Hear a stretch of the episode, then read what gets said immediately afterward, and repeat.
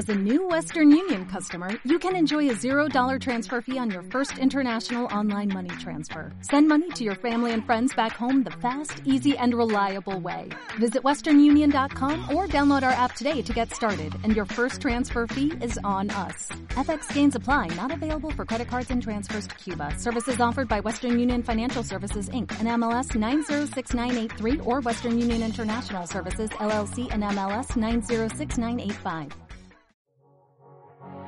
Bienvenidos a Finanzas Personales, el podcast de Rankia en el que te ofrecemos contenidos para que tomes las mejores decisiones financieras. No olvides que puedes seguirnos a través de estas plataformas o a través de nuestro blog, en el que publicamos todas nuestras novedades y que puedes encontrar en la descripción.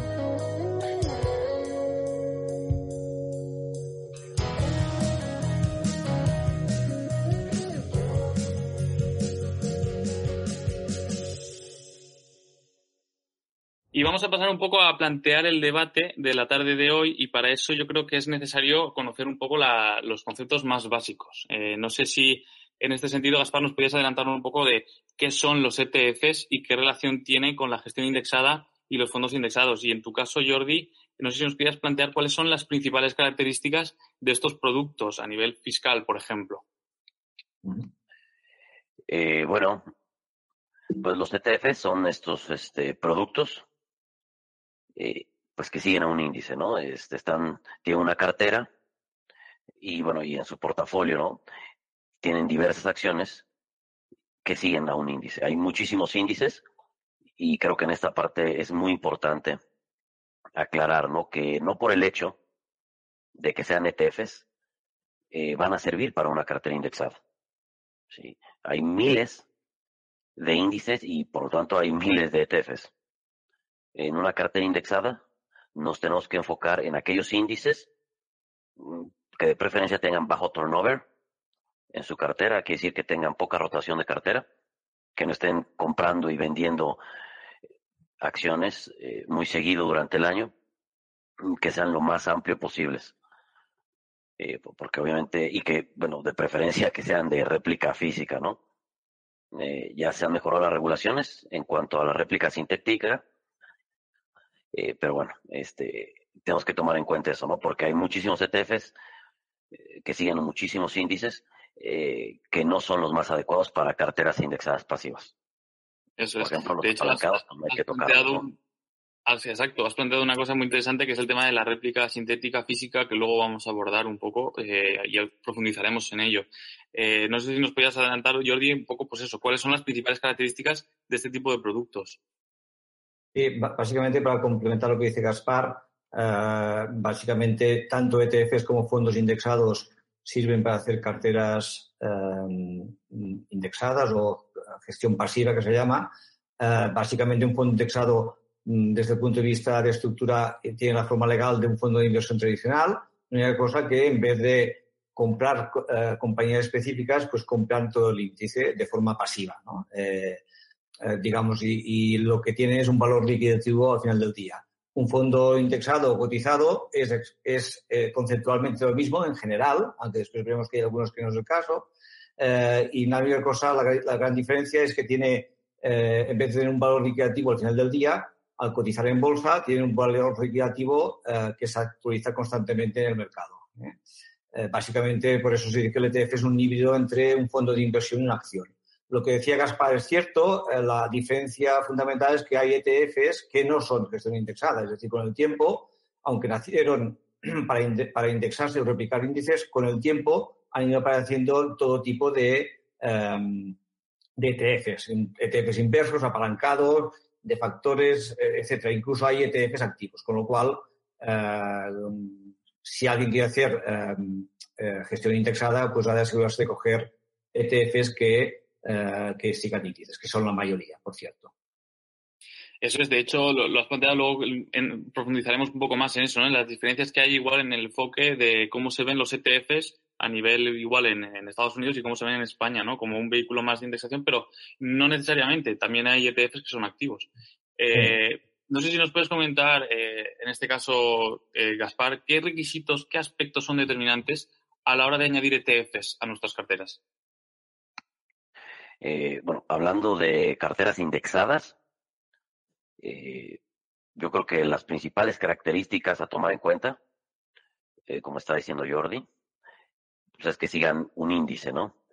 Un índice de preferencia amplio y con baja rotación en la cartera y que obviamente pues no sean activos y escoger muy bien entre la réplica física y la réplica sintética, ¿no? Mm, hay diferentes métodos de réplica física, pero mientras sea réplica física, yo creo que es lo más sugerible. Eh, por ejemplo, digo, hay este índices, como estaba comentando Jordi, eh, que siguen factores, que son estas características eh, que encontraron los profesores Fami French, que son características que cumplen ciertas acciones como bajo PER, bajo Price to Book Value. y si formamos carteras amplias siguiendo estos factores, eh, pues históricamente han dado buenos rendimientos, ¿no? Por arriba del índice. Eh, yo creo que son detalles estéticos que se podrían añadir en algunas carteras, pero siempre recordando que en los mercados todo es cíclico y que cuando una estrategia que ha dado en el pasado muchos rendimientos o rendimientos altos, entonces se atasca de gente. entonces el pastel que antes se repartía entre pocos, ahora se va a tener que repartir entre muchos y eso hace que los rendimientos bajen. De hecho, eso ha pasado mucho con el factor value y el factor size, el factor tamaño. obviamente, pues esto es cíclico, ¿no? En algún momento pueden retomar, ¿no? Los buenos rendimientos. Entonces, para escoger, eh, pues bueno, la fiscalidad, ¿no? Que creo que era la presentación que tenía Jordi por ahí, es importantísima. Eh, pues escoger un instrumento que siga un índice amplio y que de preferencia tenga baja rotación de cartera. Que rotación de cartera quiere decir que no están comprando y vendiendo mm. las acciones que sigue el índice con mucha frecuencia. De hecho, has comentado el tema de la réplica sintética física. No sé si nos puedes matizar un poco qué es esto, qué riesgos tiene, qué beneficios y qué implicaciones. Eh, pues cuando escribí sobre los riesgos de la réplica sintética, eh, sí había regulación, pero creo que no era tan estricta. Conforme han pasado los años, la han hecho un poquito mejor. Yo siempre recomiendo réplica física. ¿Cuál es la diferencia? Bueno, que réplica física eh, pues el gestor del instrumento, el fondo del ETF, pues compra las acciones dependiendo ¿no? del tipo de réplica física, ¿no? Si es optimizada o... Entonces, compra, ¿no? La mayoría de las acciones o todas las acciones que siguen el índice y esas son las que mantienen en cartera.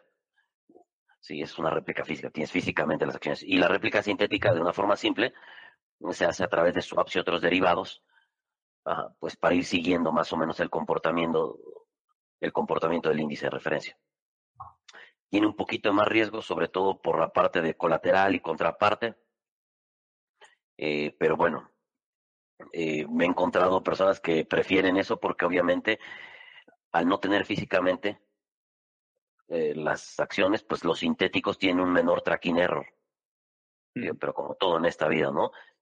todo tiene un, un costo, ¿no? Un trade-off. Tienes menos tracking error, pero pues tal vez tienes otros, tienes otros riesgos.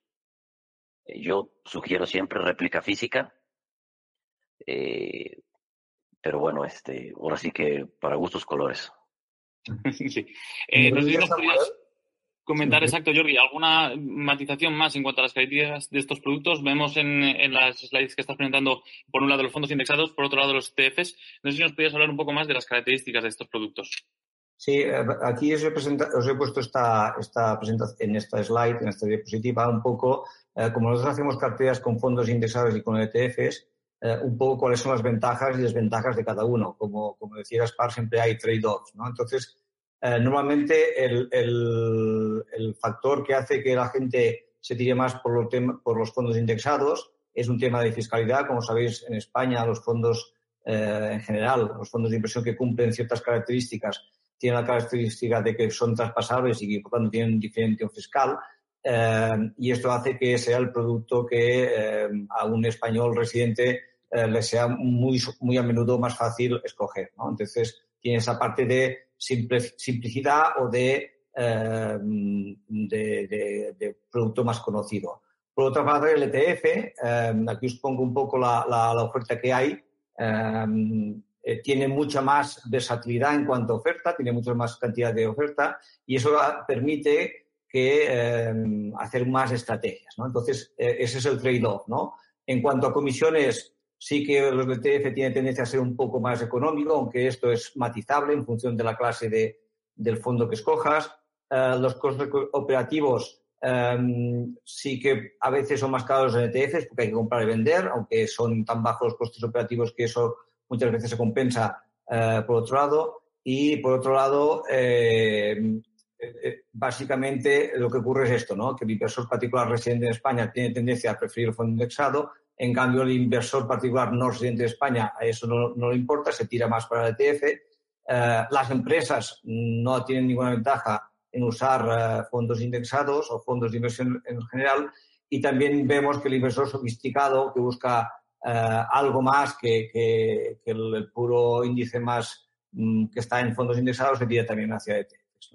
En cuanto a lo, que decías, los criterios de selección, nosotros en InvestMe estos son los criterios que, implementamos o que usamos para seleccionar los, los, ETFs eh, e o los fondos indexados también. Básicamente, eh, por este orden, sean el TER y los AUMs, el volumen. Estos serían los factores más importantes. El tipo de réplica, intentamos siempre que podemos coger réplica física, pero ahí también matizaré un poco de que de alguna manera hemos ido cambiando de opinión porque a veces hay ETFs eh, e sintéticos que son muy válidos eh, y después tracking error y liquidez. ¿no? Esos serían un poco los, los criterios de selección que usamos. Em, en cuanto a la réplica, muy rápidamente, ya lo ha dicho, ya lo ha dicho Gaspar, em, un poco en verde veis las ventajas de cada uno. ¿eh? En, la, réplica física no hay riesgo de contrapartida. Eh, normalmente, por otro lado, son los costes un poquito más altos que la, la réplica sintética. La réplica sintética permite eh, a menudo ser que tenga más costes más económicos y a veces, eh, como veis aquí, eh, no encuentras en, réplica física algunos mercados que son ilíquidos. ¿no? Entonces, a veces la réplica sintética, en, en, réplica sintética lo, lo encuentras. Muy bien, pues una vez hecho este repaso de cómo qué son estos tipos de productos, eh, qué características tienen, no sé si nos puedes comentar un poco, Gaspar, cómo construyes tú las carteras, que al final es, es la, idea de esta charla, ¿no? Ver un poco cómo el papel que juegan a la hora de crear una cartera. ¿Cómo lo haces tú?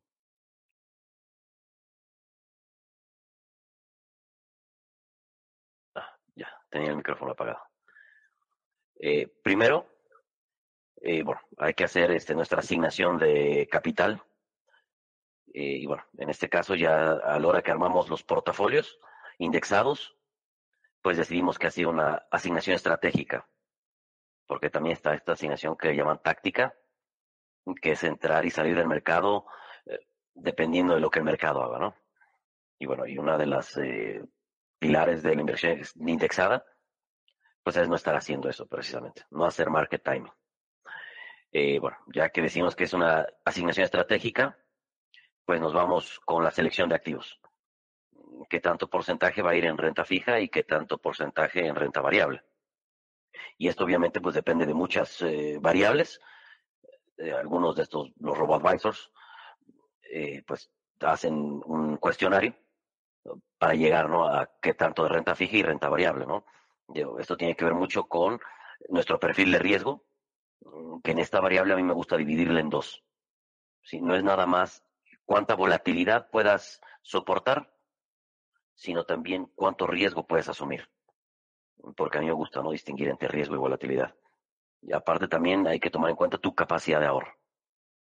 ¿Qué tanta capacidad de ahorro tienes? Porque, como he dicho muchas veces, entre más pueda ahorrar uno, menos va a depender de lo que el mercado nos quiera dar. Y bueno, por último, obviamente, pues hay que tomar nuestro horizonte temporal, que son cuántos años nos queda para nuestra jubilación o retiro. Y bueno, de ahí podemos utilizar un método que nos Bogleheads le dicen eh, cascading, que es de cascada, pues, nos vamos de lo más general, pues, a lo más particular, ¿no?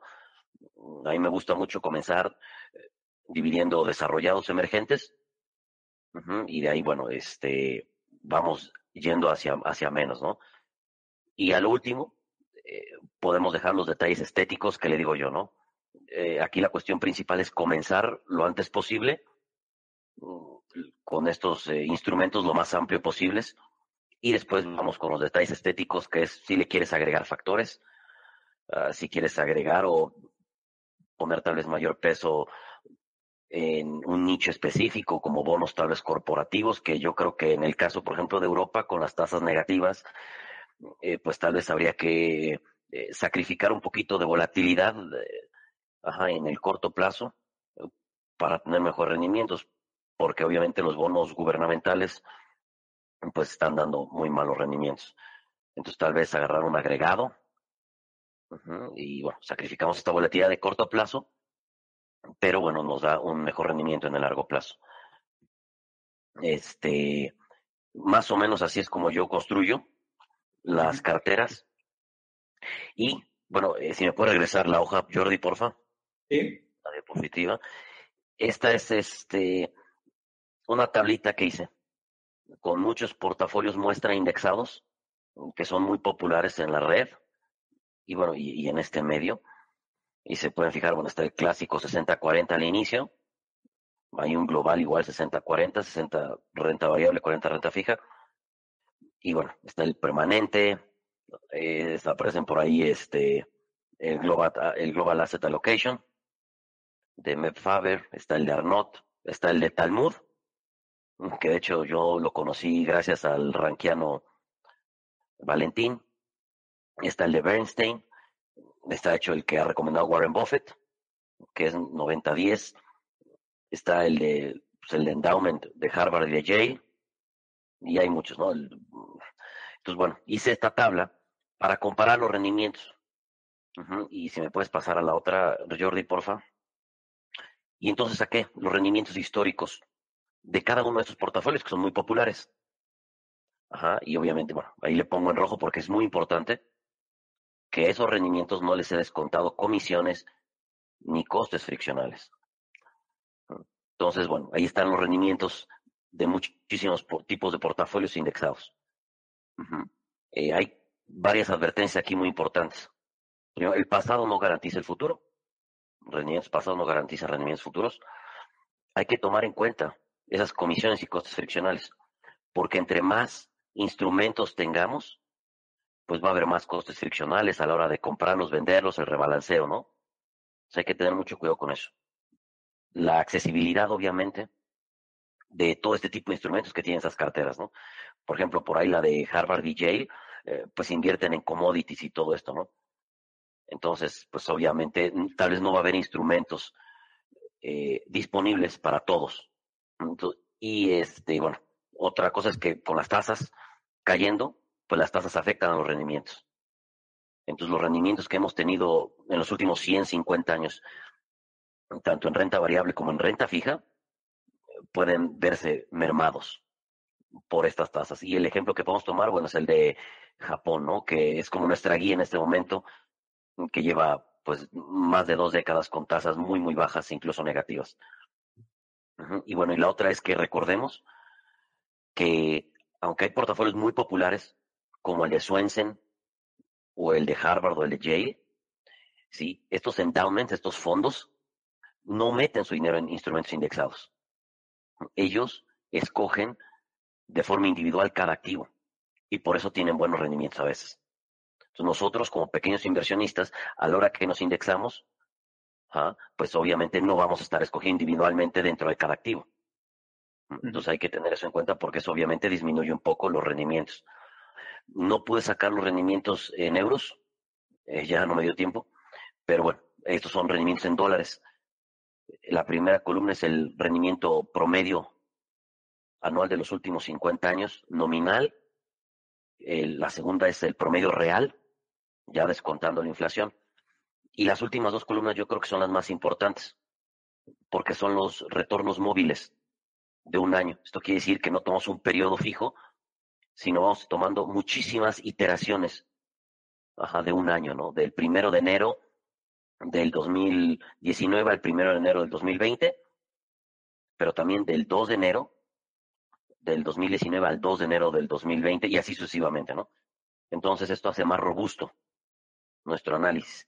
Eh, y aquí lo que podemos ver es que los más sencillos, excluyendo al de Harvard y al de Yale, pues los más sencillos son los que dan mejores rendimientos.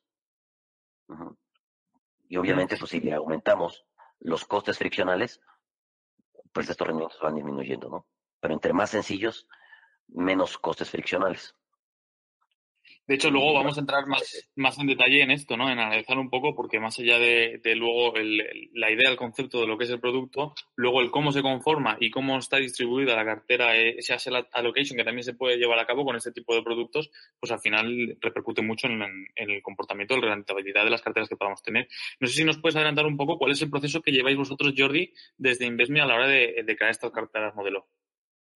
Básicamente en Investme lo que, lo que hacemos es, eh, hacemos carteras em, con 11 perfiles de riesgo. Entonces, este es el primer condicionante.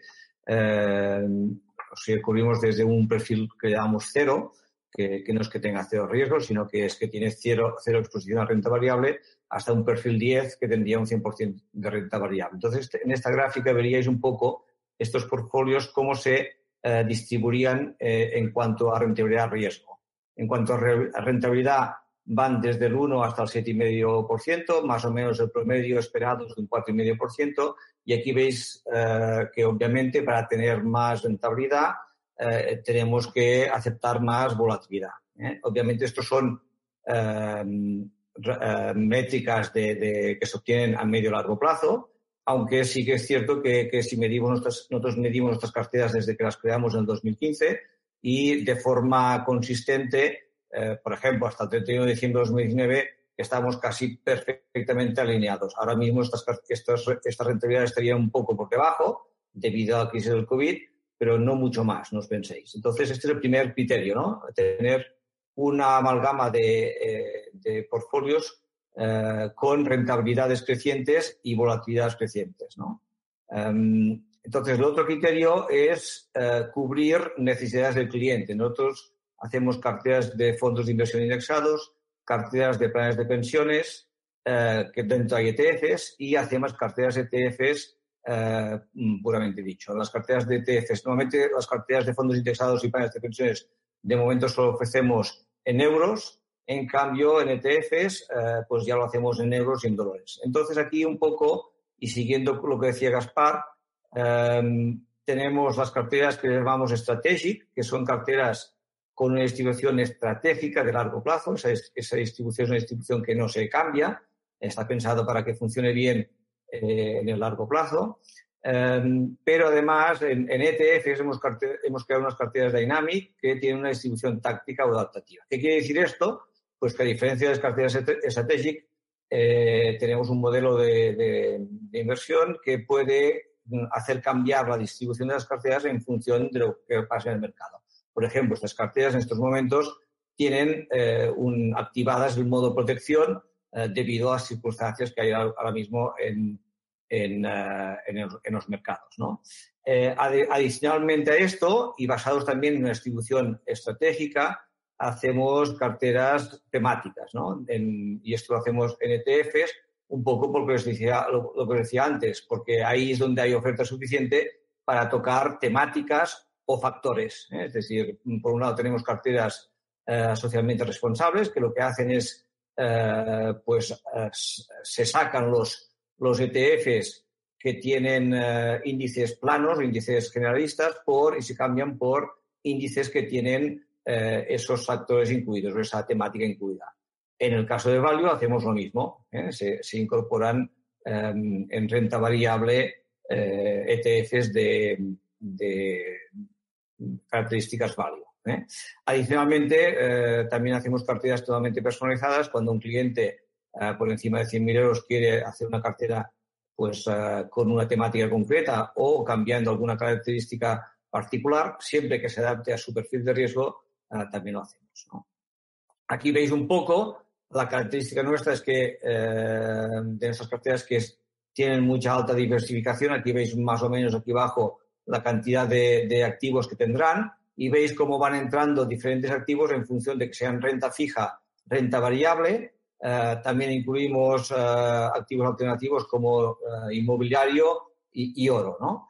eso solo lo podemos hacer en ETFs y ahí se consigue un poquito más de diversificación. Entonces, aún así, pues en carteras de fondos indexados también incluimos el sector inmobiliario. Has comentado, Gaspar, algo importantísimo, ¿no? El tema de, bueno, la estrategia, distintos tipos de estrategias que se ve, que se pueden llevar a cabo, el tema de las endowments, un poco en relación a la parte de la asignación eh, y la dificultad que puede haber igual en algún caso para tener acceso a algún producto que te permita crear ese tipo de carteras, ¿no? Entonces, eh, quería preguntarte mm, qué ventajas ves en la construcción de una cartera indexada de forma individual o haciéndolo a través de un gestor automatizado. Eh, pues bueno, es que esto depende mucho del tiempo que uno tenga disponible para estudiar el tema y de las ganas y el esfuerzo que le quiera poner. Eh, creo que los robo-advisors eh, pues son una muy buena alternativa eh, cuando uno realmente no tiene el tiempo para ponerse a estudiar. Digo que también no es un estudio enorme, pero bueno, con leer un par de libros ya, ya se tiene, ¿no? Y esta es una ventaja, ¿no? Que dan los robo-advisors. Eh, cuando uno no quiere, pues, estar eh, lidiando, ¿no? Con tales más problemas de los que uno ya tiene en su vida eh, profesional y personal. Entonces, en eso, pues, ellos nos facilitan el trabajo. Y la otra es que, bueno, nos pueden dar acceso tal vez a fondos que son nada más institucionales, ¿no? Que requieren montos más grandes. Ajá, y que obviamente son más baratos o tienen más diversidad. Entonces, bueno, tal vez este, algunos robots maestros nos pueden dar acceso a eso. Esos son, pues, este, pues, como todo, ¿no? En esta vida todo tiene pros y contras. Mm. Eh, esa es una. Y pues la otra que le veo, eh, eh, el contra, bueno, es este, para los que tal vez ya tenemos más conocimiento, pues no podemos armar tal vez una cartera como nos gustaría. Ajá, digo, aunque en InvestMe tienen la posibilidad, ¿no? de que el cliente arme su cartera, pero siempre está condicionado, obviamente, al perfil de riesgo que ellos nos, nos han dado. Y lo entiendo perfectamente porque, bueno, este tipo de instituciones eh, están reguladas, ¿no? Entonces, pues hay que proteger eh, de ciertamente, este, de cierta forma al cliente y, y seguir ciertas regulaciones, ¿no? Eh, por eso más que nada creo que lo hacen y, y este, y bueno, si estoy en el error, pues que me corrija Jordi, ¿no? Yo digo, como todo, hay un trade-off. Tiene unas ventajas que yo creo que son muy buenas. Hmm. Y bueno, y tiene la otra parte, ¿no? De que tal vez no te dejan eh, diversificar, ¿no? De una forma más eh, personal, como yo lo haría. Aunque bueno, obviamente sí, sí, creo que es una excelente idea eh, que hmm. estos eh, robo-advisors entraran a más países, ¿no? Eso es. Recogiendo esa idea, en relación a una pregunta que nos han planteado también Valentín, eh, lo conoceréis muchos, eh, un, un, forero también muy importante dentro de la comunidad de Rankia, nos ha planteado en el hilo que habíamos creado para, para la jornada de hoy, eh, si se plantea ofrecer al inversor particular la opción de diseñar una cartera personalizada al estilo como lo hace M1 Finance en Estados Unidos. en caso de que sea así, eh, para cuándo tenéis pensado realizar algo así. En este, eh, hilándolo con lo que comentaba Gaspar, ¿no? Esa, igual esa necesidad de crear unas carteras más personalizadas incluso. No sé eh, cuál es el proceso que lleváis vosotros, Jordi, y, un poco cuáles son los rebalanceos que, podéis, que, dan flexibilidad a este tipo de productos. Mm. Pues sobre el primer punto, tal como os decía, esto es un servicio que ya, que ya disponemos nosotros. Tenemos un servicio que llamamos Invest Me Advance, en que el cliente puede personalizarse totalmente la cartera a su, a su gusto. El único, el único factor limitante ahí, pues es que como nosotros somos gestores de carteras y tal, como decía Gaspar, pues debemos cumplir una regulación, el cliente tiene que ajustarse a su perfil de riesgo. Pero a partir de ahí, mientras se establece una, una conversación con el cliente para eh, ver sus, sus preferencias y, se, y, se, adapta ahí. Incluso en esto llegamos a crear una herramienta totalmente digital en la que el, en el, que el cliente eh, lo hacía. Vimos que esa, eso era demasiado complejo y lo hacemos ahora en contacto con el cliente. Esa es la primera pregunta. La segunda que me hacías, eh, ¿me la recuerdas, por favor? Sí, en cuanto al tema de los rebalanceos para darle flexibilidad. Sí. Básicamente aquí os pongo cómo, cómo hacemos rebalanceos en las carteras eh, y básicamente y cómo garantizamos que, todos los partícipes tengan ese rebalanceo bien hecho. Aquí veis eh, los criterios que usamos tanto para ETFs como fondos indexados, es decir, controlamos la desviación de la cartera que se produce en todo momento. Si esa desviación es más de un 2% o un 3% de fondos indexados, esa cartera se, se rebalanzaría. Eh, en el caso de ETFs, también tenemos un algoritmo eh, como ahí no hay diferimiento, lo que hacemos es aplicar lo que en inglés se llama el tax loss harvesting o en nosotros llamamos optimización fiscal inteligente, que es que generamos, llegamos a, generar créditos fiscales para después compensarlos con ganancias eh, patrimoniales. Eso hace que pueda provocarse rebalanceos puramente por este motivo. Obviamente también rebalanceamos eh, cuando hay nuevas aportaciones o dividendos y, y eso lo hacemos eh, a partir de 150 euros. Es decir, el cliente puede poner el importe que quiera, eh, pero cuando hay una, una aportación que suma 250 euros, cogemos toda la cartera y la volvemos a rebalancear completa. ¿eh? es muy similar en, el caso de fondos indexados. La única cosa que ahí la optimización fiscal solo la podemos hacer cuando hay retiradas, ¿de acuerdo? y obviamente cuando hay retiradas también se hace un rebalanceo de las, de las de las carteras. ¿Cómo, ¿Cómo, hacemos esto? Pues bueno, en InvestMe es un, proceso totalmente automatizado, es decir, hay unos, unos procesos, unos algoritmos que constantemente eh, miran qué carteras hay que rebalancear y hay un proceso automático que genera las órdenes, eh, sea mm, mm, órdenes a bolsa en ETFs o sea traspasos en el caso de fondos indexados. Eso lo que hace es que, bueno, pues eh, haya un automatismo y, nos y garanticemos que el resultado sea muy similar para todos los, para todos los clientes. Obviamente el resultado variará más que nada por el momento de entrada en, el mercado, pero no por la sistemática. Una pregunta, Jordi. Bien. Eh, en este rebalanceo, ¿habría también la alternativa de que el cliente estableciera sus bandas para hacer el rebalanceo, estas desviaciones? Bueno, ahora mismo eso, no, lo, no, lo, hacemos. Eh, podríamos llegar a hacerlo con el tiempo. No estoy seguro que eso, que aportara mucho valor, pero, sí que se podría llegar a programar. Lo que sí que hacemos nosotros en el caso de tanto ETFs como fondos indexados es dejarle al cliente, eh, por ejemplo, en el tema de que os decía del TLH, que sea personalizable. En el caso de ETFs hacemos incluso la inversa. Un cliente puede, puede puramente lo contrario, puede eh, desear eh, generar ganancias patrimoniales en un periodo determinado y eso es parametrizable. De momento no hemos visto que sea parametrizable la, desviación eh, en cuando se ejecuta la, la Y también es cierto una cosa, que el 50 o el 60% de los clientes hacen aportaciones recurrentes, con lo cual eso ya implica un rebalanceo por sí mismo. Entonces, de alguna manera, la cartera casi, en muchos casos, casi cada mes se rebalancea puramente por las aportaciones que genera el propio cliente. Gracias. Eh, en relación un poco a esto, el tema de los rebalanceos, eh, también hay que tener en cuenta eh, que esos rebalanceos también que se, se, hacen en función de, de, una estructura ¿no? de esa cartera. ¿Cómo establecéis vosotros, por ejemplo, esa estructura, ese posicionamiento en el mercado? ¿Y cómo ves tú, Gaspar, en ese sentido, eh, esa implicación ¿no? de, las entidades en, aplicar este, este, posicionamiento, ¿cuál crees tú que podría ser el más óptimo? Hemos hablado, por ejemplo, del tema de la cartera permanente. Eh, ¿Hay alguna cartera, alguna ponderación de activos que, pueda ser el ideal para, los inversores? Eh, pues es que todo va dependiendo a los objetivos y necesidades que quieran cumplir en el futuro. Eh, yo, he visto muchos que caen en el error, ¿no? inversores individuales que nada más arman la cartera y, esperan lo mejor. Eh, pero hay que sacar, bueno, pues todo un estudio de, tipo actuarial, por decirlo de una forma. Y pongo un ejemplo, oye, mira, yo voy a necesitar eh, dos mil euros a partir de que cumple yo 66 años. Voy a retirar dos mil euros mensuales eh, cuando llega a mis 66 años.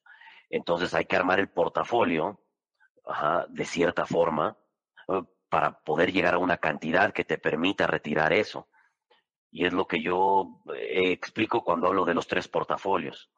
es el portafolio que me gustaría tener, el portafolio que debo tener, ¿sí? Para llegar a mis objetivos. Y el tercero, bueno, pues es la intersección de estos dos portafolios. Es un portafolio con el que yo me sienta a gusto y que pueda soportarlo y que pueda seguir el curso, ¿no? Incluso en los peores momentos.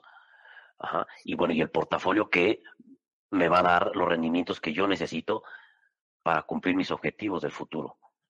Entonces no creo, bueno, en esto de, de, que metamos en un cajón a, una, a, las personas. Eh, tiene que ser, yo creo, dependiendo de esas medidas. Sí, habrá personas que solamente necesiten un rendimiento del 7% y por eso hablaba mucho de la capacidad de ahorro. Habrá personas que de pronto digan, ¿sabes qué? Es que yo para cumplir mis objetivos de retirar eh, 10 mil euros al mes, necesito un rendimiento del 20%. Pues sabes que eso no se va a poder. Ajá. Entonces, bueno, vamos a tener que este, pues decir la, la, verdad ahí, ¿no? Entonces, yo creo que todo, eh, cómo vamos formando la cartera, depende mucho de nuestras necesidades y objetivos del futuro y, bueno, como decía Jordi, pues de nuestro perfil de riesgo hoy. Eh, pero yo, añadiría mucho, ¿no? Nuestra capacidad de ahorro. Eh, si alguien puede ahorrar muchísimo más, eh, pues bueno, entonces puede tener tal vez una cartera diferente a alguien que obviamente casi no puede hacer aportaciones. Entonces, yo me centraría mucho en eso, ¿no? Y de todas las carteras, este, modelos eh, que puse, la verdad es que yo me quedo con la de Bernstein. Si me puedes adelantar este, la diapositiva, porfa, Jordi. Si se fijan, la de Bernstein, pues es de las más sencillas que hay y tiene muy buenos rendimientos incluso sacando el promedio anual móvil, ¿no? Tiene muy, muy buenos rendimientos. Y la otra que, yo, yo después de estudiar mucho este tema y de hecho de hacer eh, miles de combinaciones entre todos estos tipos de portafolio, eh, la otra que da muy buenos resultados, obviamente se necesita un perfil de riesgo más alto, es la simple combinación de mitad emergentes y mitad desarrollados. Ha demostrado durante pues, los últimos 50 años en dar muy, muy buenos rendimientos. Esa simple combinación, mitad desarrollados, mitad emergentes y un 80, diré un 20%, 10% en renta fija. Y con eso tenemos, ¿no? De hecho, yo pues mi cartera la tengo así. De hecho, exacto, no, no, es, no, está fácil. No, bueno, ibas a comentar tu cartera. No sé si introdúcenos cómo, cómo tienes tú posicionada tu cartera. La cartera que yo tengo es este, está casi, casi, ¿no? Mitad de emergentes, mitad desarrollados. Ajá, y en la parte de emergentes, lo, la mitad está en un fondo de Vanguard y la otra mitad está en un ETF eh, de BlackRock, de iShares, eh, pero con el factor de mínima volatilidad. Y en la parte de desarrollado lo mismo, ¿no? Ajá, la, la mitad Vanguard y la mitad mínima volatilidad. Claro, en relación a eso lo que, lo que iba a comentar es que no es tan fácil, ¿no? Como indexarse al mundo y, y, esperar a que eso surja efecto, ¿no? Al final, eh, en, en, esa parte de, siempre hay un poco de, de, tratar de sacar un poco de alfa en la asignación de los activos, el sobreponderar un mercado por encima de otro, igual al final, en el medio largo plazo, eh, puede suponer una rentabilidad extra. En ese sentido, Jordi, eh, y también por ir cerrando un poco la, la mesa de, ahora, eh, no sé si nos podrías eh, comentar un poco ¿Cómo tomáis esa decisión de cómo estructurar las carteras? Bueno, un poco es lo que, lo que he intentado explicar antes, que hay varios factores que, influyen en la composición. La primera es eh, esta curva, ¿no? Nosotros lo que queremos es que haya una, una asignación de activos en función del riesgo del cliente. Entonces hemos ido elaborando o haciendo optimizaciones de las carteras para que esta curva, esta relación entre rentabilidad riesgo Em, sea la necesidad. Entonces, una vez hecho esto, se seleccionan activos de renta fija, de renta variable y de activos alternativos en porcentajes diferentes para que esta curva que decíamos eh, se pueda cumplir, ¿no? Es decir, eh, qué, porcentaje de cada activo eh, debo tener. En, general, por ejemplo, una cartera que estará aquí en medio, pues en, en, perfil medio, pues tendrá aproximadamente un 50% de cada una. Después hay conceptos de eh, la correlación entre los activos, Entonces, eh, la, descorrelación. Intentamos eh, seleccionar y estamos permanentemente eh, investigando si hay activos que entre ellos están descorrelacionados y es por ello que, por ejemplo, en las carteras de ETFs, donde eso es posible, añadimos oro, que sirve para, en estos momentos, por ejemplo, en momentos de las grandes caídas, para, proteger algo la caída. ¿no? básicamente eso, esos son los conceptos que usamos. Después, ya cuando nos vamos a carteras temáticas ya es puramente la selección del tema que, que de la cartera, ¿no? En carteras, en las carteras dinámicas sí que, eh, por ejemplo, tenemos un, un, uh, un, ETF multifactor que nos ayuda a, también a controlar un poco el riesgo. Uh, creo que Gaspar ha dicho que utiliza una, uno de mínima volatilidad. Este sería un, un ETF que lo que hace es ir adaptándose en función del, del, de la selección de mercado. ¿eh? De todas formas, dicho esto, Em, entendamos que las carteras con una distribución estrategia de largo plazo, que es en definitiva lo que buscamos, eh, son en sí mismas eh, suficientemente eficientes. Y lo que decía Gaspar del tema de ahorro, em, hay un factor muy importante que eh, es la recurrencia. ¿no? Muchas veces el, el, cliente pues tiene miedo de entrar en, en, momentos complicados, pero si, si se analiza eh, de forma estadística y se, y se, planifican aportaciones recurrentes a lo largo de, la vida de una cartera, eh, eso reduce mucho el riesgo de entrada y reduce mucho el riesgo en general y es una muy buena opción para un plan de inversión. Y por último, Gaspar, si quieres dejarnos con una conclusión a, la, charla que hemos tenido durante esta tarde, que en cuanto al papel que juegan los ETFs y cómo crear una cartera, ¿qué, nos puedes decir en un minuto, concluir cuál es la idea principal que se tiene que llevar una persona a la hora de si quiere crear una cartera eh, con ETFs o con fondos indexados? Eh, pues la primera idea es empezar lo antes posible. Para este tipo de estrategias el mejor momento siempre es hoy eh, y los detalles estéticos se van haciendo después, ¿no? Y la otra es eh, que no se vayan con la ilusión de irse, bueno, o de perseguir, ¿no? Eh, modelos de carteras que en el pasado hayan dado los rendimientos más altos. el propósito de una cartera indexada, sí, es escoger un portafolio que tenga las probabilidades más altas ah, de cumplir mis objetivos incluso en los peores momentos de crisis. Y que además yo vaya a ser capaz de no caer en pánico y perder el rumbo también en esos momentos de pánico y crisis. Entonces, escoger la cartera que vaya a cumplir mis objetivos y que yo vaya a poder implantar incluso en los peores momentos. Si te ha gustado este contenido, recuerda que puedes estar al día de todas nuestras novedades suscribiéndote a cualquier plataforma desde la que nos escuches o a través de nuestro blog en Rankia que te dejamos en la descripción.